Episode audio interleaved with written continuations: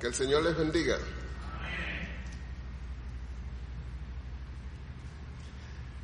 ¿Sabe que hay una actitud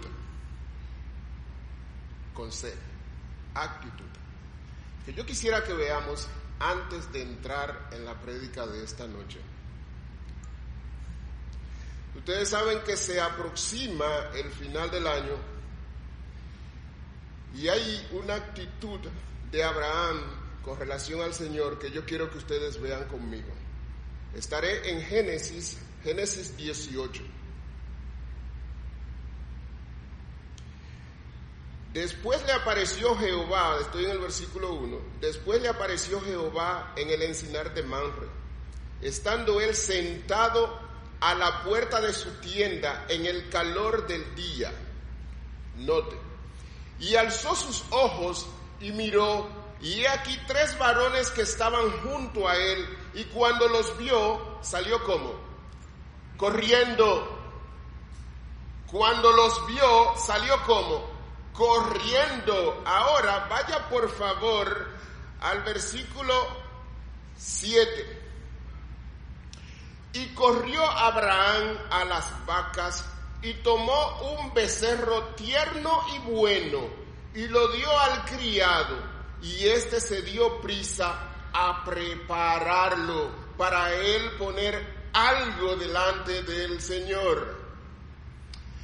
Un becerro tierno y bueno, que nunca tal hagamos, Señor, que la ofrenda de nuestras vidas a ti sea el perniquebrado. Que nuestras, que lo que presentamos a ti, que el olor que salga de esa ofrenda de la vida de cada uno de nosotros sea de una vida tierna y buena, algo escogido para darle gloria y honra a Dios. Se acerca el final del año. De hecho, si se quiere, esta es la última prédica de este año en esta serie. Vamos por favor a Filipenses capítulo 3, versículos 12 y siguientes. Y luego vamos a tener un momento de oración. Versículos 12 y siguientes. Dice así la palabra del Señor. No que lo haya alcanzado ya, ni que ya sea perfecto, sino que prosigo por ver si logro asir aquello para lo cual fui también asido por Cristo Jesús. Hermanos, yo mismo no pretendo haberlo ya alcanzado, pero una cosa hago, olvidando ciertamente lo que queda atrás y extendiéndome a lo que está delante, prosigo a la meta al premio del supremo llamamiento de Dios en Cristo Jesús. Así que todos los que somos perfectos, esto mismo sintamos. Y si otra cosa sentís, esto también os lo revelará Dios.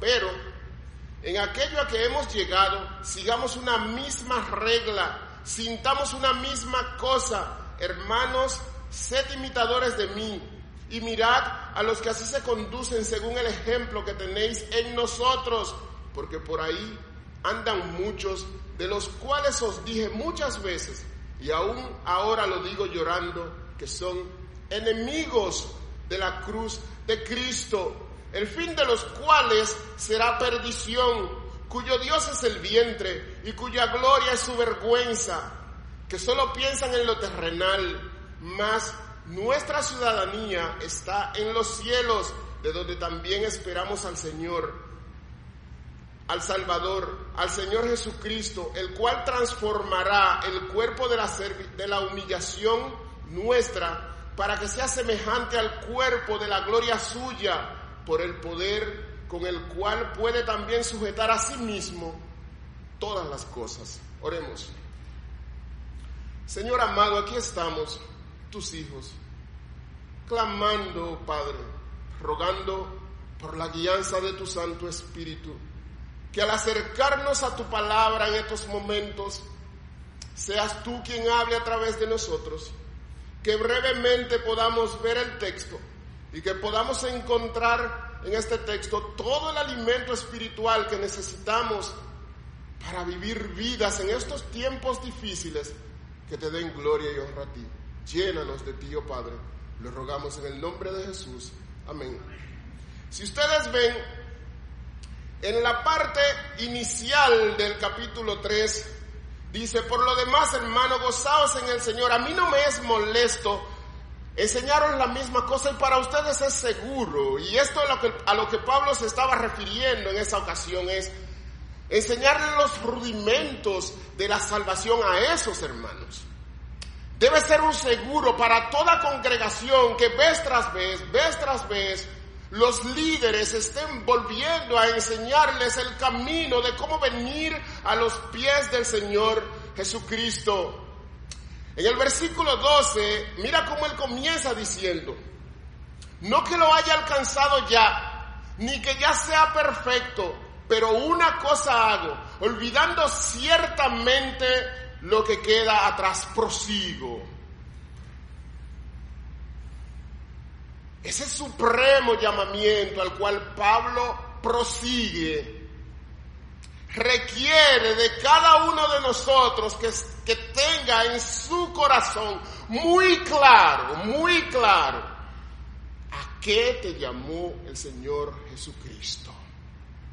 El Señor Jesucristo te llamó a ti, el Señor Jesucristo me llamó a mí. ¿Tú sabes a qué? A salvación.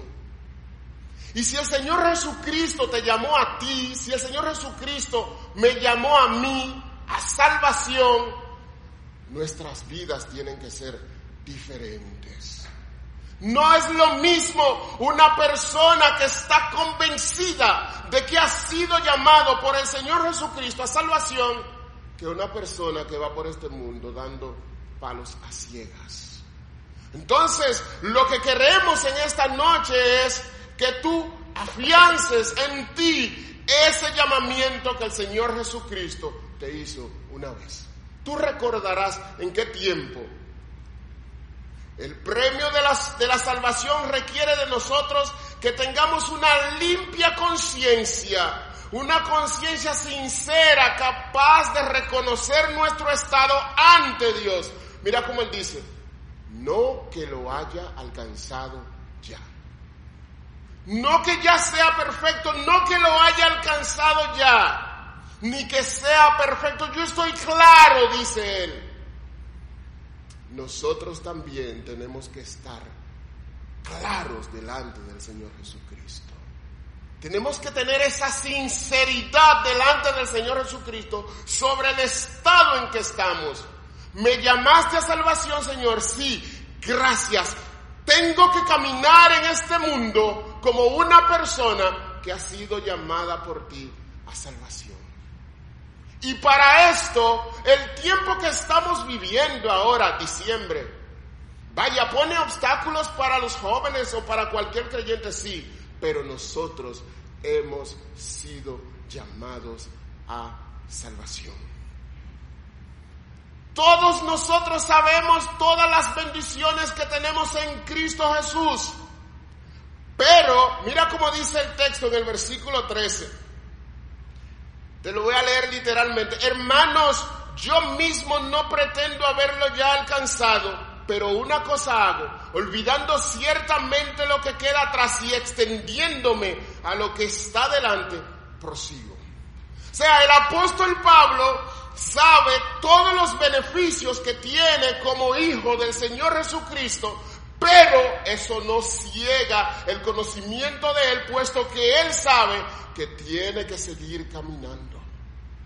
No es que ya yo soy salvo y pum, me voy a quedar tranquilo, yo puedo hacer lo que yo quiera. No, no, no, no. El Señor te ha llamado a salvación, tú tienes que caminar en este mundo, amado, evidenciando ese llamamiento. Viviendo una vida de la cual se desprenda ese aroma de que Cristo mora en ese corazón. Es una persona diferente es una persona que tiene un enfoque diferente. Es una persona que ve este mundo diferente. Mira cómo dice el texto. Yo mismo no pretendo haberlo ya alcanzado, pero una cosa hago, olvidando ciertamente lo que queda atrás y extendiéndome. ¿Cuál es la idea en ese texto? Ahí en esa partecita. Un cristianismo dinámico. Un cristianismo no estático. Es una persona que sabe que ha sido llamado por el Señor Jesucristo y que se esfuerza para mostrarle al mundo a ese Señor Jesucristo. ¿Tuviste la actitud del patriarca hace un momento? Al calor del sol en su tienda, lo ve venir, se queda sentado. No, salió literalmente corriendo al encuentro de su Señor. Lo más importante para nosotros, familia, en este tiempo y en todo el tiempo que nos quede, nos quede nuestro peregrinar en esta tierra, tiene que ser ese encuentro con el Señor Jesucristo. Y tenemos que estar alertas. ¿Y por qué, Jairo, tenemos que estar alertas? Pero tú no sabes cuál es la oportunidad que el Señor Jesucristo te va a dar de servirle en esta tierra. ¿Cómo se va a presentar esa oportunidad? Si es un hambriento que va a venir a ti pidiendo auxilio, si es un mendigo que va a venir a ti clamando socorro, tú no sabes si es un vecino que va a venir delante de ti clamando porque necesita el pan espiritual para su alma. Y tú no sabes si esa oportunidad va a venir encubierta y va a requerir de, ti que estés alerta para presentarle el plan de salvación a una persona que necesita al Señor Jesucristo. Para eso, tú y yo, en este tiempo en que estamos viviendo, tenemos que estar pendientes de que no lo hemos alcanzado ya. Todavía falta un poco, falta un poco más. Prosigo a la meta, al premio, al perdón, al premio del supremo llamamiento en Cristo Jesús. Mira cómo él dice, prosigo la idea que nosotros debemos entender es ese atleta que se está preparando, que está constantemente ejercitándose, ejercitándose, ejercitándose, porque él sabe que viene una carrera. Y llegó la carrera. Y es una carrera de fondo. Y él va a salir con toda la gasolina que tiene en el tanque. No, él va a reservar y va a ir reservando energía para cuando él tenga que fondear, ¡pum! Entonces poner todas sus energías. Asimismo nosotros, nosotros tenemos que estar claros de que estamos en medio de una carrera espiritual. ¿Y cómo tenemos que prepararnos? Vamos a primero a los Corintios 9, 24 al 27, para que tú veas cómo se corre una carrera espiritual. Cómo vive un amigo de la cruz de Cristo su carrera espiritual de este lado de la eternidad. Dice, ¿no sabéis que lo que corren en el estadio, de todo a la verdad corren? Perdón, ¿no sabéis que los que corren en el estadio, todos a la verdad corren, pero uno solo se lleva el premio? Corred de tal manera que lo obtengáis. Todo aquel que lucha de todo se abstiene, ello a la verdad para recibir una corona corruptible, pero nosotros una corona incorruptible, dos grupos, ellos a la verdad una corona corruptible, nosotros una corona incorruptible. Así que yo de esta manera corro, no como a la aventura, de esta manera peleo, no como quien golpea el aire, sino que golpeo mi cuerpo y lo pongo en servidumbre, no sea que habiendo sido heraldo para otros, yo mismo venga a ser eliminado. Entonces, cada uno de nosotros tenemos que ser conscientes de la carrera que tenemos por delante. Solamente hay dos posibles resultados. ¿Corres para obtener una, una corona corruptible o corres para obtener una corona incorruptible. Solamente hay dos posibilidades. ¿Cómo estás corriendo? ¿Cómo estamos corriendo? Vamos a ponerlo en plural. ¿Cómo estamos corriendo? ¿Como amigos de la cruz de Cristo? si estamos corriendo como amigos de la cruz de Cristo, entonces nosotros estamos claros de que en esa carrera espiritual nosotros tenemos que ir por este mundo mostrándole a ellos que quien gobierna nuestros corazones es el Señor Jesucristo. Por eso es que Él dice, mira, no que lo haya alcanzado ya, ni que ya sea perfecto, pero una cosa hago, me extiendo, me esfuerzo para asir aquello, para agarrar aquello. Y no se queda ahí. Por lo cual ya yo fui agarrado por el Señor Jesucristo. En esta carrera, amado, tú no estás solo. En esta carrera no estoy solo. No estamos solos. Todos ya fuimos agarrados, asidos, sostenidos por el Señor Jesucristo. Y si tú fuiste sostenido, asido, agarrado por el Señor Jesucristo, nadie te puede quitar de la mano de Cristo.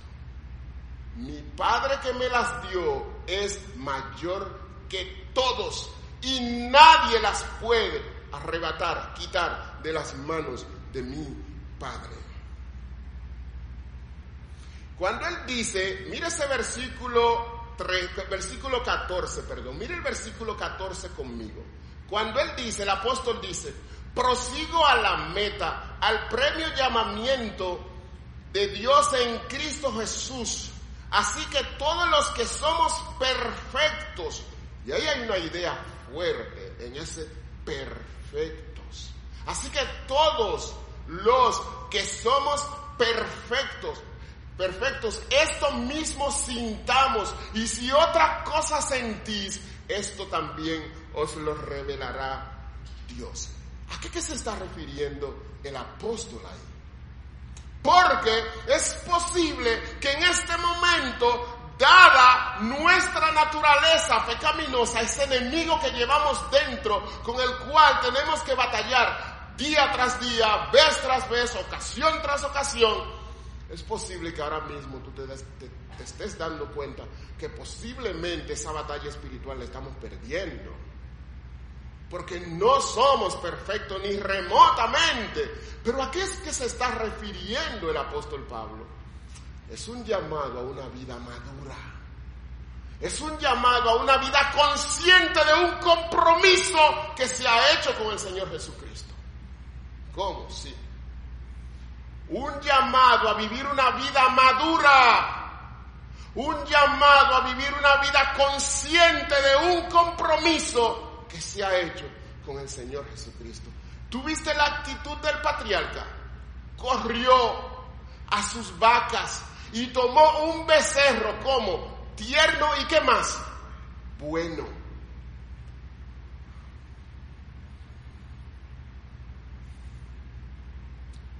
Entonces mi vida debe reflejar que verdaderamente yo estoy atento para servir a mi Señor y dado que yo, dado que yo soy amigo de la cruz de Cristo, si, estoy sirviendo en algún ministerio, por pequeño que sea, yo tengo que correr a mis vacas para presentarle al Señor en medio de ese ministerio un becerro como tierno y como y bueno. ¿Y se aplica, Jairo? Sí, se aplica. Familia, se aplica. Nuestro servicio al Señor tiene que ser con ese aroma. El aroma que se desprendió de esa carne que se preparó para el Señor era un aroma especial porque fue escogida por el patriarca para el Señor. Entonces cada uno de nosotros que somos amigos de la cruz de Cristo, tenemos que tener cuidado si vivimos evidenciando esa madurez. No que yo creí y me quedé estático ahí. No, no, no, no. No es eso lo que está diciendo el apóstol. Él está escribiendo a la iglesia amada y les dice, miren, ustedes están llamados a vivir una vida reflejando madurez delante del Altísimo. Y yo también. Te voy a leer otra vez el versículo 15. Así que todos Mira ese genérico. Todos los que somos perfectos, esto mismo sintamos. Y si otra cosa sentís, os lo revelará Dios. Todos los que somos perfectos.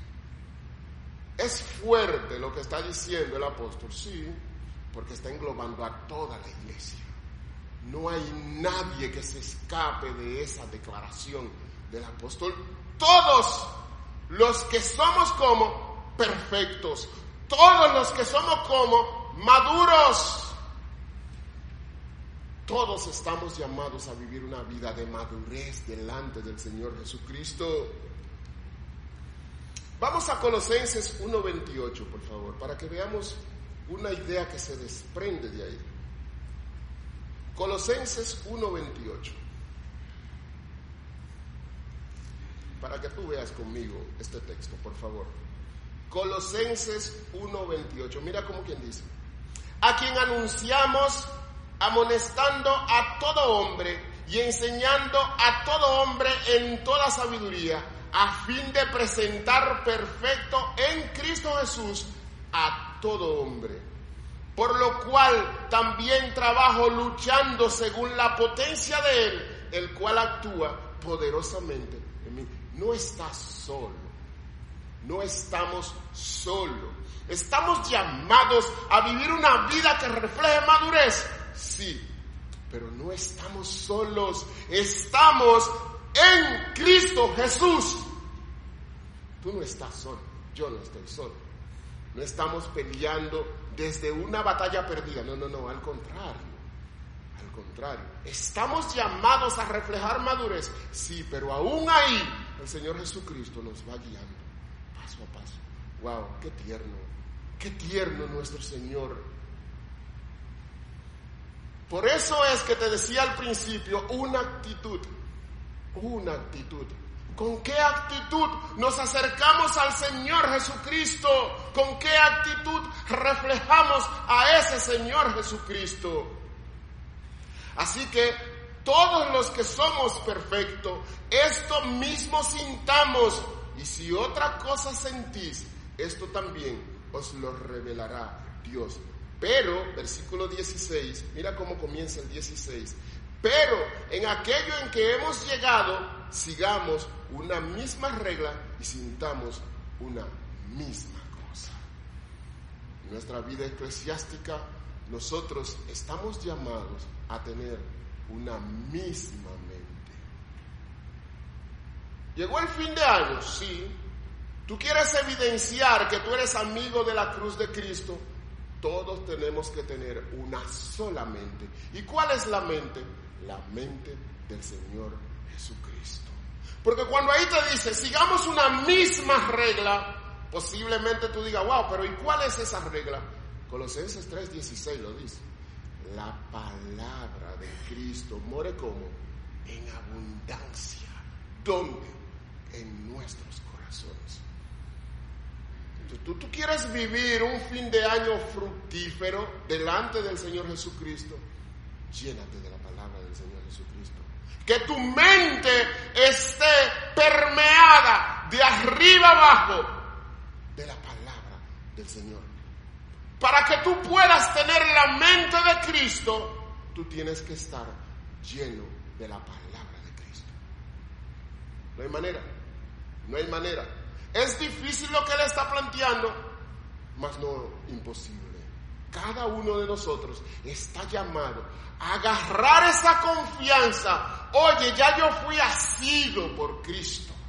Asido. Tú tienes que caminar por este mundo con la convicción de que ya el Señor te llamó a salvación.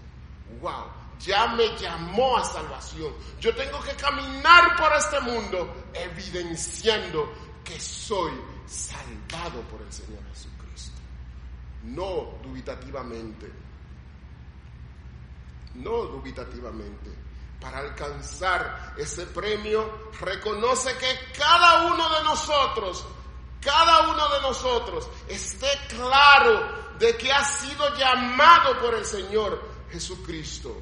Versículo 17. Hermanos, sed imitadores de mí y mirad a los que así se conducen según el ejemplo que tenéis en nosotros. Ya atrás en el texto, el apóstol mostró a los filipenses varios ejemplos a seguir. Y nosotros lo estudiamos. Vimos el ejemplo de Timoteo. ¿Cuál otro ejemplo vimos? Vimos el ejemplo de Pafrodito, el ejemplo de Pablo y el ejemplo supremo en la kenosis del Señor Jesucristo. ¿Cómo tú vas a vivir este fin de año? Quiere el Señor que cada uno de nosotros escoja vivir imitando al Señor Jesucristo. Siguiendo sus pisadas. ¿Y por qué? Bueno, porque haciendo esto, tú vas a estar evidenciando que tú eres amigo de la cruz Cristo. ¿Y por qué? ¿Y por qué? Más adelante, versículo 17, ese versículo 17 es central, es capital, te lo voy a leer para que tú veas el porqué. Hermanos, sed imitadores de mí y mirad a los que así se conducen, según el ejemplo que tenéis donde en nosotros. Entonces estamos llamados a imitar ejemplos buenos, dignos, verdaderos, sí. ¿Y hay ejemplos que debemos evitar? Sí, hay ejemplos que debemos evitar. Mire el versículo 18. Porque por ahí andan muchos, de los cuales os dije muchas veces, y aún lo digo llorando, que son enemigos de la cruz tú te diste cuenta que yo tomé, pum, lo torné para la prédica. Porque si tú agarras desde el principio el texto, te vas a dar cuenta que hay dos grupos de personas que se están mencionando ahí. Aquellos que corren en la misma dirección del Señor Jesucristo y los que corren contrario al Señor Jesucristo. Los enemigos de la cruz de Cristo. Te voy a leer otra vez el versículo 18. Porque por ahí andan muchos, de los cuales os dije muchas veces, y aún lo digo llorando, que son enemigos de la cruz de Cristo, personas que no son dignas de imitar. Porque yo ciertamente esto hago, olvidando ciertamente lo que queda atrás, prosigo. Los enemigos de la cruz de Cristo se quedan anclados en esta tierra, anclados en esta tierra. Su vista está puesta en esta tierra el amigo de la cruz de Cristo tiene sus ojos puestos en Jesús, el autor y consumador de qué? De la fe. Nosotros tenemos otra visión. Ellos no, ellos tienen su vista puesta en esta tierra. ¿Son dignos de imitar? No, no son dignos de imitar. ¿Y cómo yo puedo reconocer a un enemigo de la cruz de Cristo? ¿Cómo tú puedes reconocerlo? Te voy a dar algunos detalles del texto, pero tengo que llevarte a Judas también. Porque yo quiero que tú veas cuál es el final de los amigos de Cristo, de la cruz de Cristo, y el final de los enemigos de la cruz de Cristo. Nota, el fin de los cuales, versículos 19, será como perdición cuyo Dios es el vientre y cuya gloria es su que vergüenza. Tres detalles te da de ellos. El fin de los cuales será que perdición. Wow. ¿Dónde estás? ¿Cómo estás corriendo tu carrera? Si hasta ahora te diste cuenta que estás corriendo como un enemigo de la cruz de Cristo, la palabra de Dios es clara. Tu fin será que perdición. Tu fin será perdición. Se acerca un final de año con muchísimas tentaciones. Satanás está ahí como un león rugiente buscando para devorar. ¿Cómo estás corriendo tú? ¿Cómo estás corriendo? ¿Cómo vas a correr en este fin de año? ¿Cuáles son los planes que tienes para correr en este fin de año? Si tus planes tienden a correr como un enemigo de la cruz de Cristo, tu final será perdición. Tu final será perdición. No lo está diciendo Jairo, dice la palabra de Dios. La palabra de Dios. Además dice el texto, cuyo Dios es el vientre, cuyo Dios es el vientre. O sea, a ellos lo que les preocupa, a estos enemigos de la cruz de Cristo, es saciarse de esta tierra, de los bienes que produce esta tierra. Sino, sin embargo, sin embargo, para nosotros nuestro mayor bien debe ser llenarnos de la palabra de Cristo, evidenciar que verdaderamente corre por nuestras sangres la palabra de Cristo. Y que nosotros buscamos hacer en todo momento la palabra de Cristo, porque todo lo demás, todo lo demás, para nosotros, los amigos de la cruz de Cristo, ¿saben que Todo lo demás es simplemente lo más importante, lo más importante para nosotros es que el Señor Jesucristo, para ellos, para los enemigos de la cruz de Cristo, lo más importante es su vientre. Wow, qué fuerte. Yo no me imagino, no me imagino a un enemigo de la cruz de Cristo corriendo a sus vacas a tomar el mejor novillo para dárselo al Señor. Porque, ay, es el mejor, vale tanto, lo puedo vender, puedo ganar. No, no, no, no, no. Yo quiero agradar a Dios con mi vida. Yo te voy a dar, Señor, lo mejor. Eso es, eso es añadidura. Eso es añadidura, Señor. En este final de año, yo quiero vivir diferente, Señor. Yo, yo quiero mostrarle al mundo que verdaderamente yo estoy en la misma dirección del Señor Jesucristo amigo de esa cruz.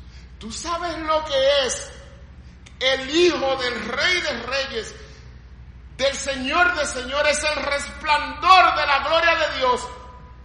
Vino y entregó su vida por ti y por mí. Y después tú y yo podemos decir, tú y yo podemos decir, gracias a Él, ¿dónde está, oh muerte, tu aguijón? ¡Wow! ¡Wow! ¿Dónde, oh sepulcro, tu victoria? ¿Pero por qué?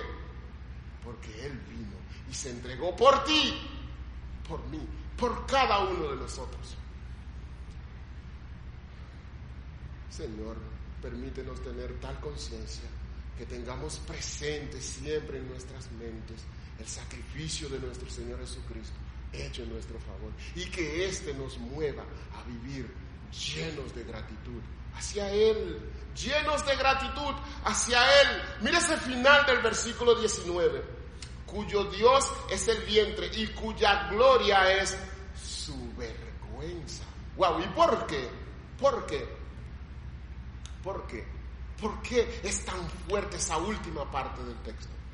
Porque la única gloria verdadera es cuando nosotros, tú y yo, nos gloriamos en el Señor Jesucristo.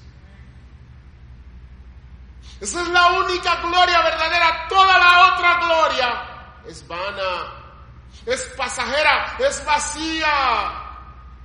Resta pues que nosotros seamos diferentes. Dos tipos de personas, solamente dos.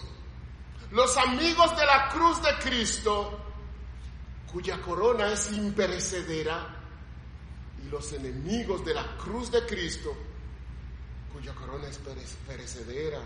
¿Dónde estás? ¿Dónde estás? Plural, ¿dónde estamos? ¿Dónde estamos? ¿Cómo estamos corriendo? ¿Cómo estamos corriendo? ¿Cómo estamos corriendo? Sabemos que llegar a la perfección en la práctica es en la posición ante Dios, solo se logra con la santificación final y que posiblemente aquí el apóstol Pablo se está refiriendo claramente a un grado de madurez espiritual.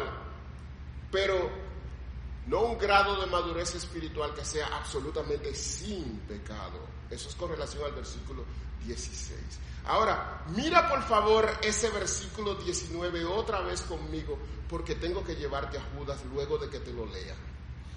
Dice, el fin de los cuales será perdición, cuyo Dios es su vientre y cuya gloria es su vergüenza. Ahora ve conmigo por favor a Judas 12 y 13, para que tú veas esta descripción tan vívida que hace Judas del final de estos falsos maestros que andan por el mundo diciendo que son creyentes y viviendo como impíos. Nunca tal hagas, nunca tal hagas. Decir que eres creyente y vivir en esta vida como un impío. Nunca tal hagas. Mira el versículo 12 de Judas. Estos son manchas en vuestros agapes, que comiendo impúdicamente, oye ahora, que comiendo impúdicamente con vosotros se apacientan a sí mismos, nubes sin aguas, sin agua, llevados de acá para allá por los vientos, árboles otoñales que se les caen las hojas y sin fruto, dos veces muertos y desarraigados, no se queda ahí, fieras ondas del mar que espuman su propia vergüenza, estrellas errantes para los cuales está reservada eternamente la oscuridad de las tinieblas. Y es por eso que yo te pido, por eso que te pedimos, hermano, encarecidamente te pedimos, que tú analices cómo tú estás viviendo la vida cristiana a la que tú fuiste. No te engañes. No te dejes engañar por el maligno. Porque si tú dices que eres creyente y vives como un impío, tú eres una fiera onda del mar.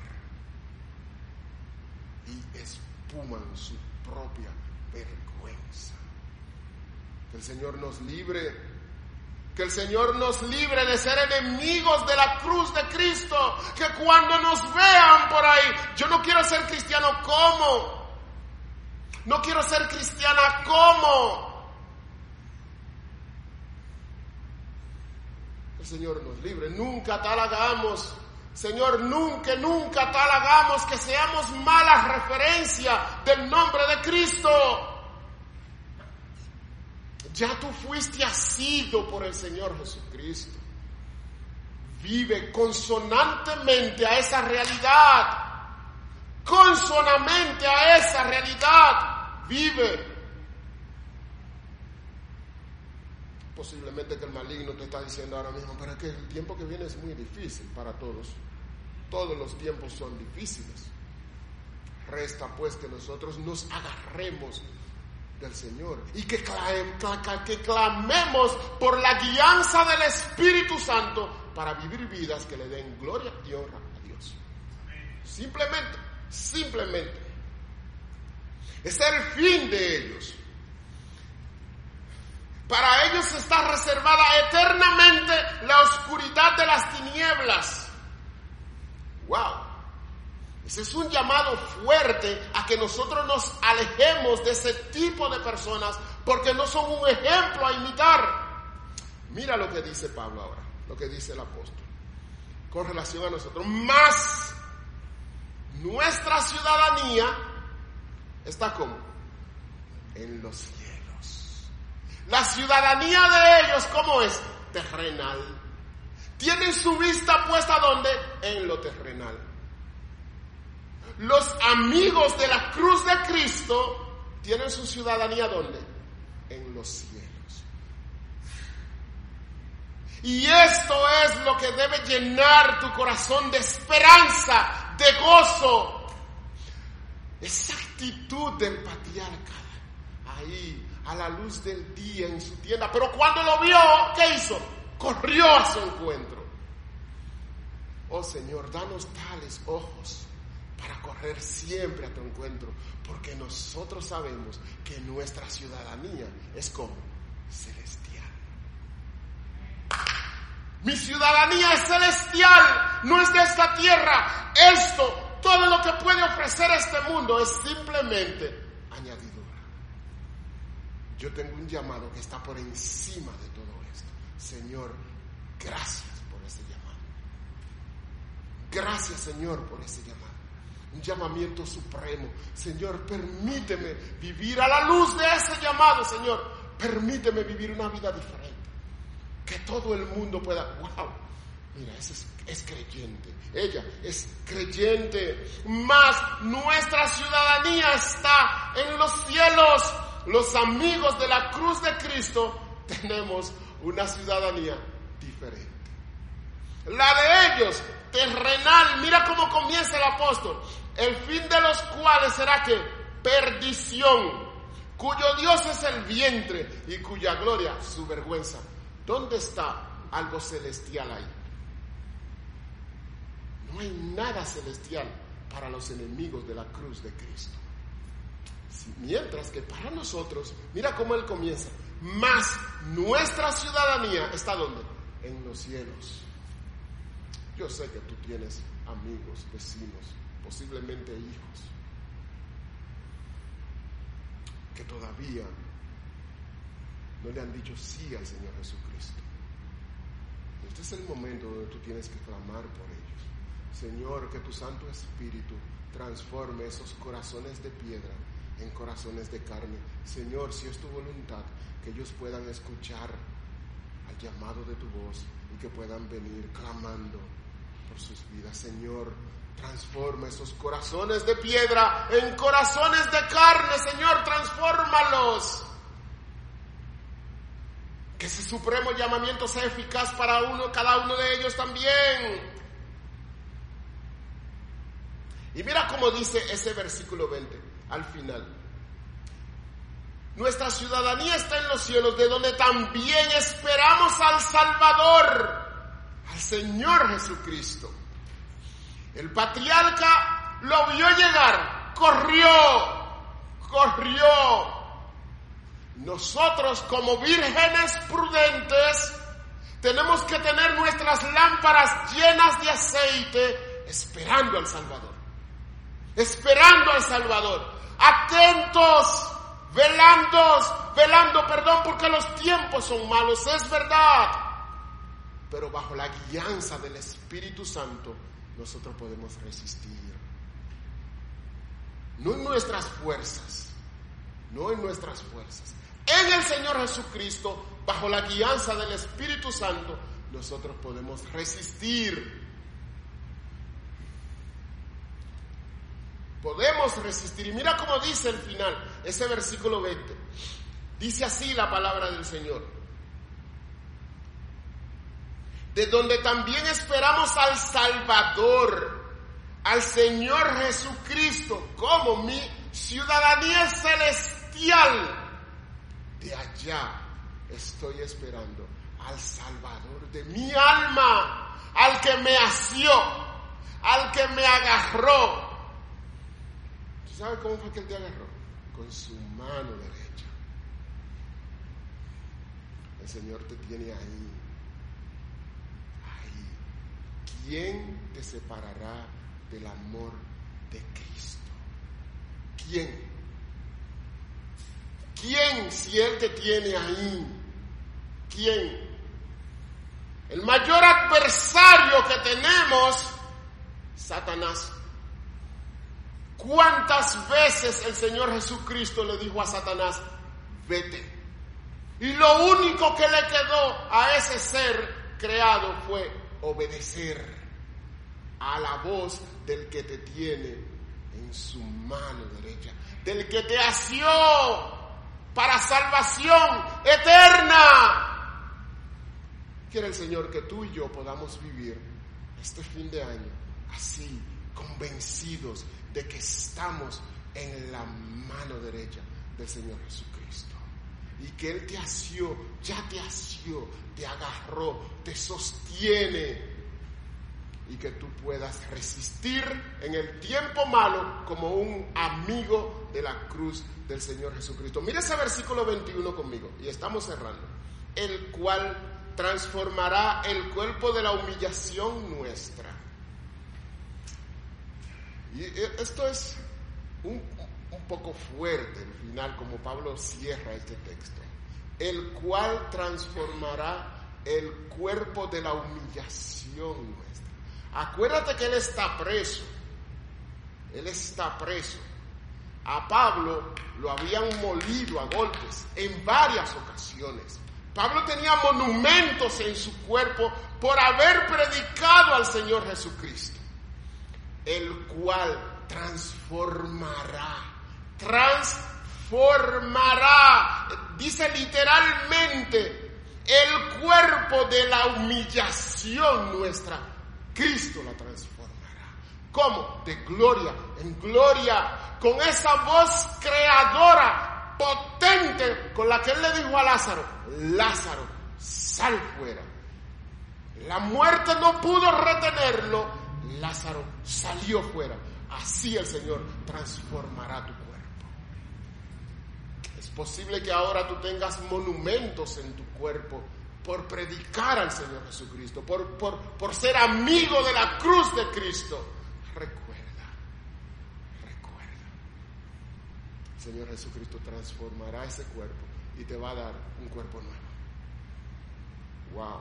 ¡Qué esperanza tan gloriosa! Y que te lo diga Pablo, que había sufrido tanto, debe ser motivo para nosotros, debe ser un aliciente para nosotros de esperanza, para que sea semejante al cuerpo de la gloria suya. ¡Wow!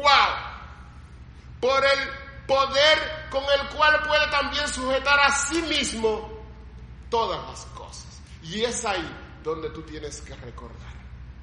Y es ahí donde tú tienes que recordar. ¿Cuál es ese poder? Ese poder, cuando Él dice, ¿quién nos separará del amor de Cristo? Hambre, desnudez, pestilencias, muerte, lo por Nada. La conclusión es, nada nos podrá separar del amor de Cristo Jesús. Amado, en este fin de año, quiere el Señor permitirnos vivir como amigos de la cruz de. Yo sé que es contraproducente. El amigo de la cruz de Cristo tiene una ciudadanía celestial. Oremos. Oremos. Señor amado, gracias por permitirnos brevemente abrir tu palabra.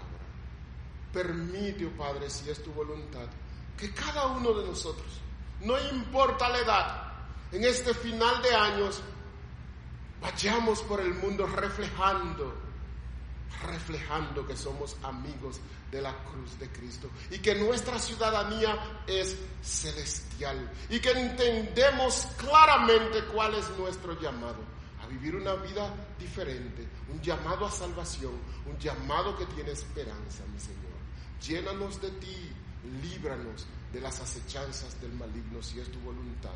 Todo esto lo rogamos en el nombre de Jesús. Que el Señor les bendiga.